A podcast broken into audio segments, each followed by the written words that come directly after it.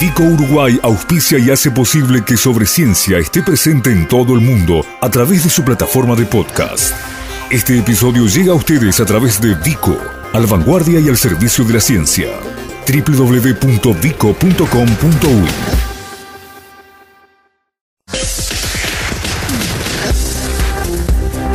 Sobre Ciencia.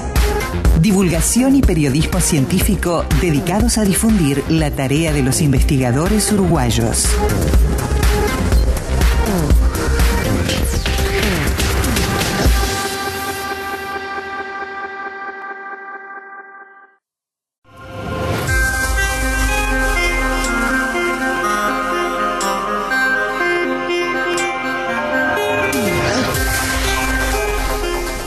Bien, y bueno, eh, arrancando este sobre ciencia post 8 de marzo, ustedes saben que las cuestiones vinculadas a ciencia y género han sido siempre un tema que nos ha preocupado bastante. Y hoy además de compartir eh, algunas cosas que tienen que ver con la agenda y, lo que habitualmente eh, bueno, ponemos al aire los días lunes, también vamos a hacer un espacio importante para hablar de cuestiones que tienen que ver con políticas de género, con cuestiones que tienen que ver con eh, los impactos que pueden o no surgir a partir de un trabajo adecuado de lo que son eh, los presupuestos de género de eh, mujeres en ciencia, tecnología, ingeniería y matemática y bueno, temas vinculados a partir de lo que es un abordaje especializado. Así que vamos a presentar la entrevista a continuación con alguien a quien supimos tener hace ya un tiempo aquí en estudios, en una entrevista muy extensa y muy larga, y que luego de su paso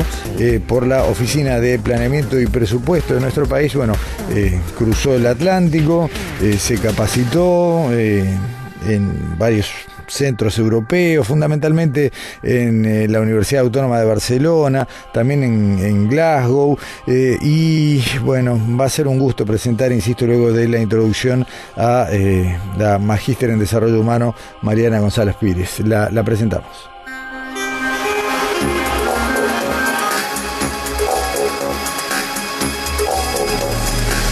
Entrevista sobre ciencia.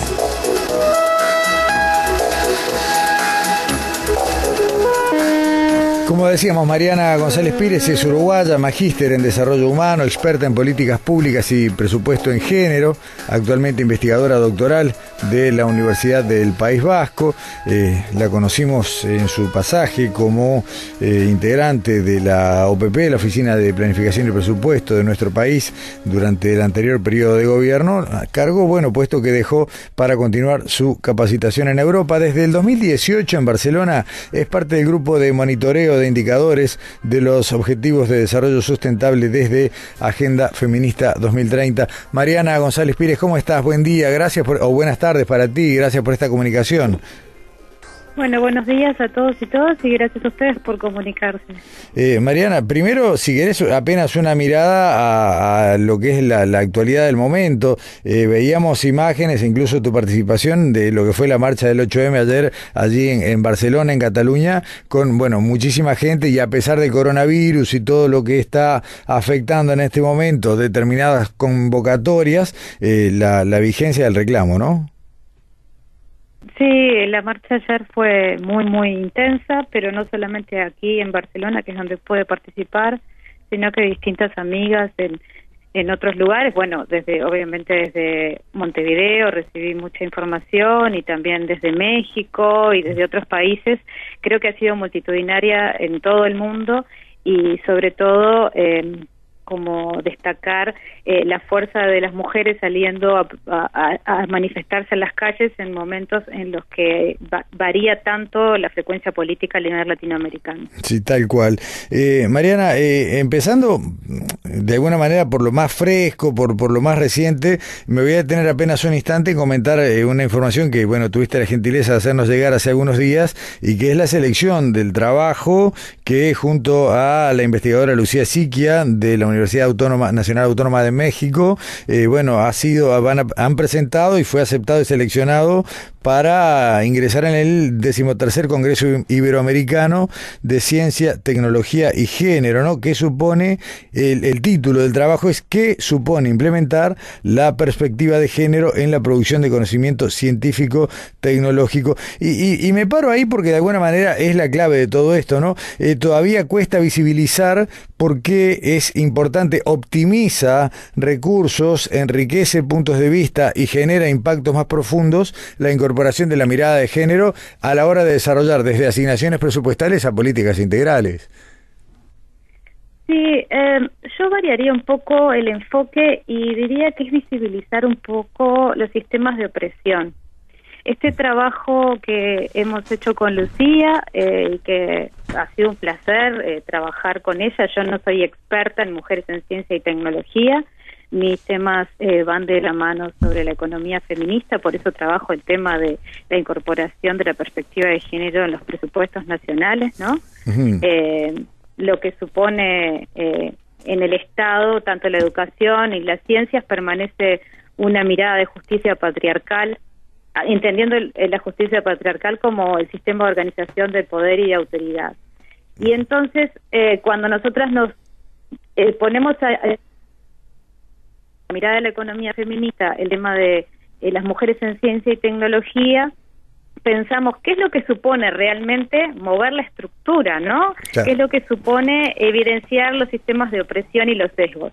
Entonces aquí lo que hacemos es un, breve análisis sobre la situación de Uruguay y la persistencia de estereotipos de género en el mercado laboral y sobre todo lo que tiene que ver con mujeres en STEM, pero que el comportamiento es bastante similar al resto de los países. Entonces, eh, yo en mi tesis de doctorado lo que hago en Uruguay también es un análisis sobre los discursos, las prácticas y las herramientas que se utilizan para incorporar la perspectiva de género al Estado. Y este mismo sistema de análisis de discurso lo llevamos a analizar qué supone implementar la perspectiva de género en la producción del conocimiento científico. ¿Por qué? Porque existe una, una brecha eh, que parece vivirse entre las propias científicas pero que se describe a nivel individual y ahí levantamos mucho las notas y las entrevistas que se han dado porque es muy importante los niveles discursivos porque generan eh, una idea desde el punto de vista simbólico. Claro. ¿Sí? Pero estos discursos eh, no son excepcionales eh, en las mujeres que entienden que la brecha se da solamente como una experiencia individual. Y entonces ahí, con Lucía, eh, lo que hacemos es un trabajo donde comparamos en Uruguay, en los distintos ambientes, eh, espacios eh, comparables a nivel científico, sobre todo latinoamericano, cómo se da el acceso a los cargos visiblemente jerárquicos y si ser mujer y ocupar cargos de jerarquía no implica cuestionar de manera estructural las lógicas androcéntricas en el ámbito de la producción de conocimiento científico. ¿no? Y ahí empezamos a ver eh, cómo se dan las brechas que caracterizan las áreas científicas y que estas no se explican solo comparando mujeres y hombres o calidad de producción entre varón y mujer, ¿no? Cómo el cambio de dicha brecha también se sostiene a través de la reproducción simbólica del estereotipo masculino, femenino, que esto resulta en una legitimación del sistema de valores androcéntrico en, en el ámbito de lo femenino como área de conocimiento. Y acá es como muy interesante ver también las producciones que se están dando en Uruguay. Por ejemplo, la semana pasada el Instituto Pasteur realizó una actividad donde Natalia Lago eh, habló específicamente sobre los sesgos no androcéntricos que se dan en la producción del conocimiento científico. Y ella contaba desde su área de conocimiento, ¿no? Cómo en los estudios biomédicos con animales, eh, en la experimentación, ¿no? De ensayos preclínicos, se utilizan machos y luego, cuando estos pasan a los exámenes clínicos, hay fallas porque eh, el comportamiento ¿no? de ese estudio eh, biomédico en el macho y en la hembra es diferente, pero sin embargo, cuando se estructura el sistema de investigación, el enfoque androcéntrico no permite incorporar tanto la experimentación con machos y hembras, ¿no? Claro. Bueno, aquí eh, hablamos puramente dura, puro y duro de la producción científica, pero con Lucía lo que intentamos hacer es ver los procesos de subjetivación de la producción científica, cómo entienden los conceptos de techo de cristal y cañerías en fuga hoy en la producción científica y este tema que es muy interesante y es la visibilidad pública de la mujer científica, ¿no? Eh, entonces nos, preguntamos, ¿esta visibilidad asegura el avance, hmm. ¿sí? En el análisis crítico de las inequidades de género o, qué es lo que sucede? Porque hay una mujer eh, ocupando un lugar de visibilidad pública desde el punto de vista científico, ¿no? Asegura el análisis crítico de las inequidades, entonces, eh, trabajamos un poco sobre la responsabilidad política de ocupar esos lugares, el análisis del discurso que se da y visibilizar de qué manera nosotras mismas reproducimos los sesgos androcéntricos que criticamos aún cuando nos identificamos como científicas con perspectiva de género. Está bueno. que por ahí. Sí, está, está excelente. Eh, simplemente aclarar eh, que el Mariana, que el trabajo se va a develar, bueno, con ocasión de este encuentro latinoamericano, a mitad de año, ¿no? En Ecuador. Sí, sí, es un trabajo que vamos a presentar en Ecuador. Eh, creo que es a mediados de julio. Ahí está, ahí está. Ahora, eh, volviendo a, los temas centrales, digamos, y a lo que vos decías que es tu, eh, tu especialidad o los temas en los que te has venido capacitando y has venido avanzando a lo largo de estos años, eh, ¿qué es hablar de un presupuesto en género? ¿Qué, ¿Qué es lo que aporta y sobre todo qué es lo que no se hace hoy cuando hablamos de esta mirada?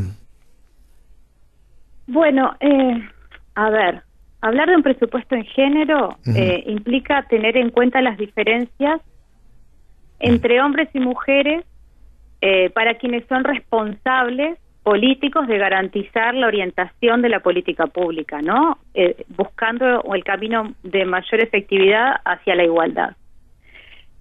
El presupuesto en género eh, es como la incorporación de la perspectiva de género transformadora. Y lo de transformadora es sumamente importante porque lo mismo sucede con este trabajo que estábamos presentando con Lucía. Si lo que hacemos eh, intenta golpear o pegar o, desnaturalizar los sistemas opresores o lo que estamos haciendo de alguna forma es eh, replicar el mismo sistema el cual criticamos. Entonces el presupuesto en género lo que intenta es hacer una, desde una perspectiva transformadora en el Estado, eh, incluir el mainstreaming. ¿Qué pasó con el mainstreaming desde hace 20 años estamos intentando que exista la perspectiva de género dentro del corazón del Estado, pero el, el, corazón del Estado con respecto a la perspectiva de género eh, ha tomado el mainstreaming y lo ha despolitizado. Y eso lo que ha sucedido o lo que ha generado es que tenemos muchas herramientas de cambio, tenemos como muchas denuncias, muchos discursos, pero después a la hora de implementar y, de poder aplicar lo que son las políticas diferenciales se pierde. Entonces, eh, el presupuesto en género ah, evalúa el grado de integración efectiva que hay de los objetivos de igualdad de oportunidades en las políticas públicas y apunta a igualar, igualar el estatus de hombres y de mujeres. Específicamente lo que yo hago en una de mis partes es analizar los discursos, las prácticas y las herramientas que se utilizan en Uruguay. ¿Por qué? Porque muchas veces encontramos que a nivel discursivo político, como te decía, el mainstreaming es muy eh, utilizado a nivel político, existe un discurso que da la idea de que algo está sucediendo, pero que si no existe una sintonía entre las prácticas que se realizan en las instituciones y las herramientas que estas instituciones tienen, en ningún momento existe el cambio ni la incorporación de la perspectiva de género. Y también te desagrego un poquito más. Dentro de las prácticas institucionales tenemos que ver las formales y las informales. Porque muchas veces decimos, pero si este, este sistema de reuniones venía apuntando a ejercer ese cambio, ¿qué sucedió en un fin de semana que me varió directamente el, el objetivo que estaba teniendo esta política? Bueno, a veces en las instituciones las prácticas informales sobrepasan a las formales y hay que ver el equilibrio entre una y otra para ver si realmente se introduce la perspectiva de género y los conceptos de igualdad a las políticas públicas. No hay otra forma de entender la efectividad de una política pública con perspectiva de género que en el presupuesto, porque el presupuesto es la voluntad política traducida en una planificación y en un presupuesto. El resto o es discurso, o es práctica, o es otra cosa. Está bien. Ahora, eh, Mariana, a ver, eh, hablamos de la cristalización de esa, de esa, intención política en la herramienta que es un presupuesto. Ahora, en definitiva, de ahí el paso entre esa instrumentación, el decía, bueno, por un lado las prácticas informales, pero después para llegar a un aporte concreto, a, a, que eso se plasme en un rubro eh, que socialmente sigue siendo visto como eh, relativamente masculinizado, que tiene que ver con, con, STEM, con ciencia, tecnología, ingeniería y matemática, tiene todo un componente simbólico eh, sumamente fuerte. Sí, pero creo que mm, tanto eh, en los sistemas como de respuesta desde el punto de vista de política pública en economía como en, cómo se dan los procesos de investigación científica en mujeres en STEM son núcleos duros que dan cuenta de si realmente se está dando un cambio o si nos parece que este está sucediendo, ¿no? eh, cualquiera de los dos, tanto la economía como la producción científica tiene un carácter androcéntrico fundamental, es como su base. Eh, entonces, eh, que cualquiera de estos se muevan realmente eh, nos va a dar cuenta de que estamos en un proceso de, cambio eh, hacia lo que son procesos de eh, sistemas de igualdad, ¿no? Entonces, tanto si en la, en la en lo que tiene que ver con la producción científica y cómo se dan los procesos de conocimiento, logramos de alguna forma cambiar esta, esta producción simbólica de estereotipos que existen, o si en la economía también logramos cambiar esta, esta base, eh, probablemente lleguemos a procesos de equidad más justos y de igualdad, ¿no? Porque por algo hablamos tanto de los sistemas de violencia. Eh, la violencia es la desigualdad de género es la base de la violencia. Y bueno, la desigualdad se da en los procesos económicos, en los procesos científicos y hay expresiones muchísimo más graves y las sabemos todos, ¿no? Pero a veces nos preguntamos por qué la violencia se sigue dando y no nada está desatado uno del otro. Necesitamos políticas, necesitamos presupuestos, necesitamos planificaciones y necesitamos que esté evidenciado los sistemas de opresión en cada uno de estos ámbitos. Claro. Ahora, eh, si, si me permitís, tal vez te llevo a, una pregunta de una manera un poco esquemática, pero me parece que a esta altura ilustra. Eh, no sé si la podré responder. No, no, yo creo que sí. Mira, en un, en un, en un área del conocimiento científico eh, a la que todos evidenciamos como tan rígida, ¿no? que son justamente las que hablamos, más que nada lo que tiene que ver con ingeniería, matemática. Eh, ¿Qué es lo que se puede, qué es lo que se puede pensar que puede surgir de diferente de acuerdo a que la mirada venga de un género o del otro? Eh, creo que eh, no es que la mirada venga de un género o del otro. Me parece que la mirada integre las distintas perspectivas.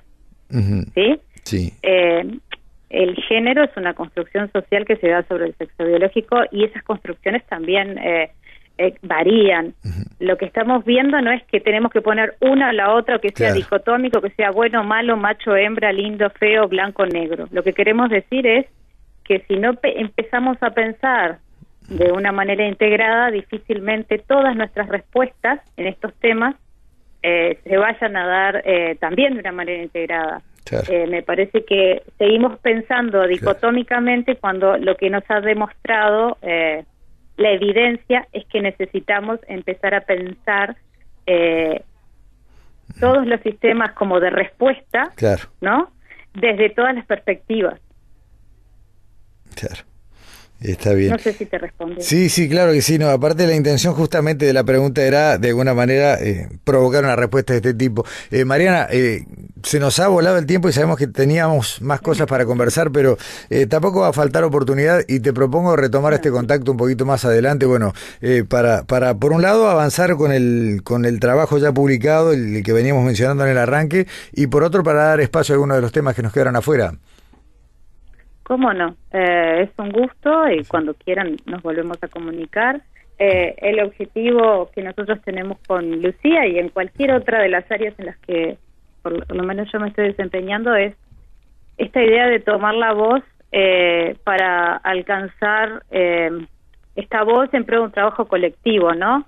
Eh, como que la fórmula es evitar replicar aquello que queremos cambiar y empezar a generar o capitalizar eh, y dejar de, capitalizar en primera persona el uso del poder y empezar a trabajar para el movimiento de las estructuras, para evidenciar los sistemas de opresiones, que es donde está la base justamente de, las situaciones de violencia y desigualdad que se generan. Mariana, Mariana González Pires, eh, uruguaya, radicada en Barcelona, pero trabajando siempre con la mirada sobre eh, Uruguay. Muchísimas gracias y bueno, volvemos a conversar pronto. Un abrazo grande. Igualmente. Chau, chau. Chau, chau. Nuestras vías de contacto. Correo electrónico info arroba sobre Facebook sobre ciencia Twitter arroba sobre ciencia.